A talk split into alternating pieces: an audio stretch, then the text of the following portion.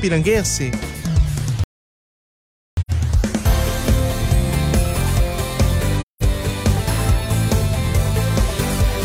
Onda Positiva FM 87,5. É 87.5 e o nosso Manhã Interativa, 10 horas e 5 minutos. Estamos de volta. Vamos trazendo informações na sequência. A partir de agora, na Onda Positiva FM, entrevista do dia. No espaço entrevista desta sexta-feira, 7 de janeiro, eu recebo no estúdio Isabel Bertep Vato Malman, psicóloga clínica, especialista em terapia cognitivo-comportamental, especialista em terapia do esquema e formação em terapia comportamental dialética. O assunto em pauta é o mês de janeiro, marcado pela campanha Janeiro Branco de Conscientização da Saúde Mental. Isabel, é um prazer recebê-la aqui no estúdio. É, por que Janeiro Branco e o que é a campanha e os objetivos? Bom dia. Bom dia, Marcos. Bom dia a todos os ouvintes da Rádio Onda Positiva. Queria dizer, antes de mais nada, que é uma grande alegria poder estar aqui compartilhando conhecimento sobre a saúde mental, que é algo tão importante nos dias de hoje. Uh, então, falando um pouquinho sobre a questão do, do Janeiro Branco, assim como existem uh, outras campanhas em determinados meses do ano, como Outubro Rosa, Novembro Azul, o Setembro Amarelo também, que tem a ver com a questão da saúde mental, a gente tem o Janeiro Branco, que é uma, um mês onde o foco está na questão da conscientização sobre a importância da saúde mental. E é interessante que essa campanha acontece desde o ano de 2014 e ela tem uma simbologia. Às vezes as pessoas pensam, ah, mas mês de janeiro, janeiro branco, qual é o significado? E, e eu acho muito interessante compartilhar isso porque o mês de janeiro não foi escolhido em vão e o branco também não. Então a campanha do Janeiro Branco ela acontece em, no mês de janeiro, porque geralmente o início de ano é uma época onde as pessoas fazem muitas reflexões a respeito das suas metas, dos seus objetivos uh, no ano que se inicia. E a questão do branco também porque a nossa vida ela sempre pode ser reescrita. Então nós temos, uh, olhamos para o branco como uma página em branco que vai ser começada a, a ser escrita da maneira que a gente quiser. Né? Podemos uh, iniciar um novo ano de uma nova maneira, com novas metas, reescrevendo a nossa história, porque sempre é possível. E como que nós podemos definir o conceito de saúde mental, Isabel? Uh, na verdade, eu acho interessante a gente pontuar, Marcos, que não existe uma separação, né? O conceito de saúde, segundo a Organização Mundial de Saúde, é um bem-estar uh, completo, né? Um bem-estar uh, físico, mental e social. Esse é o conceito de, de saúde, segundo a Organização Mundial de Saúde. E, e, a saúde mental, ela pode ser uh, definida como um, um estado de bem-estar, né? Não é só não ter uma doença mental, não ter um transtorno mental. Saúde, saúde mental vai muito além disso. É um estado de bem-estar, como eu falei agora, uh, que na verdade o indivíduo se vê e se sente capaz de lidar com as adversidades da vida, né? Que, que são impostas para todos nós o tempo todo. Né? A pessoa lida com dificuldades, a gente lida com dificuldades o tempo todo. Então, a pessoa está diante de uma doença, de uma perda, de um desafio. Uh, ela se sente capaz de lidar com isso e ela não, não se desestabiliza diante dessas dificuldades, sabe, Marcos?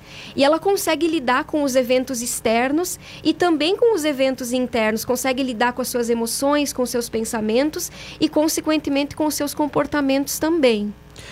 É, cabe a nós, né, cuidarmos da nossa saúde mental. De que forma que a gente pode fazer isso?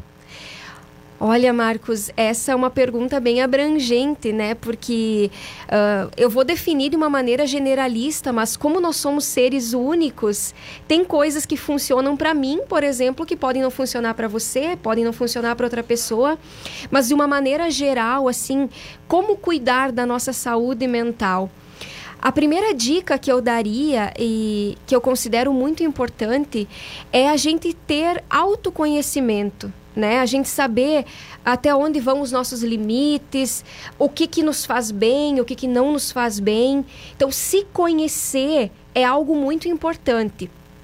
Um segundo ponto que eu uh, gostaria de elencar é a questão da gente ter uma rotina, da gente ter uma organização. O nosso cérebro ele não lida muito bem uh, com a falta de previsibilidade.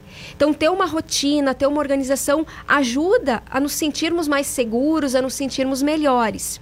Também tem a questão que não tem como separar o físico do mental, né? Da gente ter um sono de qualidade, podermos dormir as horas necessárias para o nosso corpo poder se reestabelecer.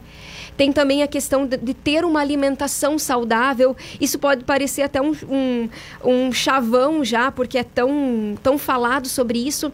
Mas a gente quer que o nosso corpo e a nossa mente funcionem bem, mas a gente quer colocar qualquer coisa para dentro dele. Né? Então, ter uma alimentação saudável, poder descansar, poder uh, praticar atividades físicas é algo muito importante para que a gente funcione bem física e emocionalmente. E aí também cuidar dos nossos relacionamentos, né? Porque vários estudos comprovam que a felicidade está diretamente relacionada ao nível de qualidade das nossas relações. Então, esse é um ponto muito importante.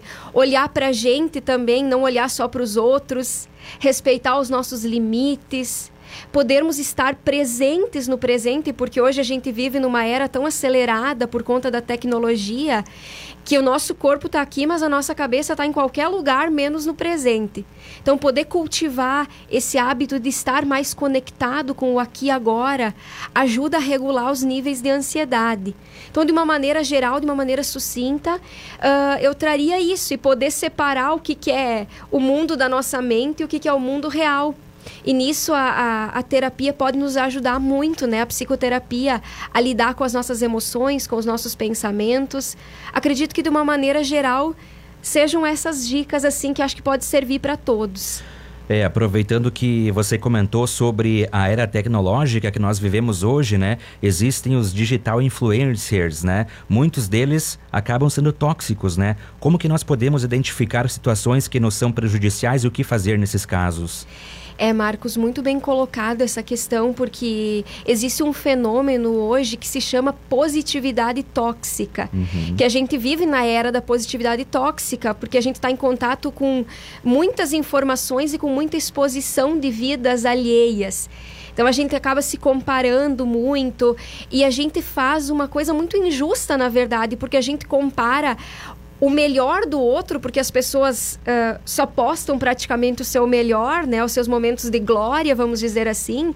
A gente compara o pior de nós com o melhor do outro. E, e, e é como se estar triste, não estar bem, ter problemas fosse algo anormal. E não é. Porque a vida é assim. A, a, vida vai trazer dificuldades, vai trazer sofrimentos. Isso não é um problema, isso não é algo anormal a gente tem recursos e a gente pode lidar com isso. E ser humano é passar por essas provações e ter essas dificuldades, né, Marcos? Com certeza. Agora, Isabel, em que momento o sofrimento passa de algo que faz parte da vida a algo patológico? Essa é, é, um, é uma linha muito tênue, sabe? Porque o, o, sofrimento, como nós falávamos agora há pouco, ele faz parte da experiência de ser humano. Agora é importante a gente estar atento a quando isso deixa de ser algo uh, natural que faz parte da nossa vida e passa a ser algo patológico. Então, para isso, a gente precisa estar muito atento e conectado com, com conosco e com o momento presente, que é onde a vida acontece. Então, como separar isso? Eu gosto muito de usar um critério que quando a gente percebe que o nosso sofrimento começa a afetar a nossa funcionalidade, ou seja, a nossa capacidade de lidar com as demandas da vida, de trabalhar, de se relacionar, de se cuidar, de ter uma vida social ativa, esse é um sinal muito claro de que nós precisamos sim buscar uma ajuda profissional né? É, é, é, muito importante a gente ter essa consciência, além de outros sinais, né? Como por exemplo mudança no padrão alimentar, comer demais, comer de menos. Uh, quando começa a mudar a questão do sono também, não consigo dormir ou durmo demais. Então, tudo isso são questões que acendem um alerta para que a gente possa buscar uma ajuda qualificada em prol do nosso cuidado, do nosso autocuidado e do nosso autorrespeito. E aí cabe a gente reforçar a importância da ajuda profissional, né? Porque amigo não é psicólogo, como dizem, né? Com certeza. Até essa semana eu fiz uma postagem nas redes sociais uhum. sobre essa questão, né? Que muitas vezes a gente acha que, ah, eu vou conversar com um amigo. E, e claro que as nossas relações são muito importantes para que a gente possa ter saúde mental, como a questão da fé, por exemplo, muitas pessoas buscam uh, ajuda na religião, uh, na espiritualidade, enfim, e isso não é errado, sabe, Marcos? A questão é que a gente possa usar esses recursos de uma maneira complementar. Né? E não como a, a, a nossa salvação. Porque isso que a gente está falando sobre sofrimento, muitas vezes o sofrimento passa a ser uma doença, uma psicopatologia. E doenças se tratam com profissionais de saúde qualificados para exercer e conduzir o paciente nessa melhora e nesse processo de cura. E nós vivemos recentemente, ainda estamos vivendo a pandemia, né? É, com ela vieram também transtornos mentais. Pode destacar algo nesse sentido também, Isabel? Com certeza. Junto com a pandemia do, do Covid-19, uh, veio também uma pandemia uh, de, de transtornos mentais né? Afirmar assim uh, que a pandemia aumentou os números de transtornos mentais é algo muito delicado, porque o transtorno mental para ser uh, considerado como tal ele precisa de todo um processo de análise, de, de diagnóstico, mas com certeza, Marcos, a pandemia afetou muito a nossa saúde mental em vários sentidos, né? Pela questão do isolamento, a mudança das nossas rotinas, o medo de perder pessoas queridas, o medo de ficar doente, a imprevisibilidade, a insegurança.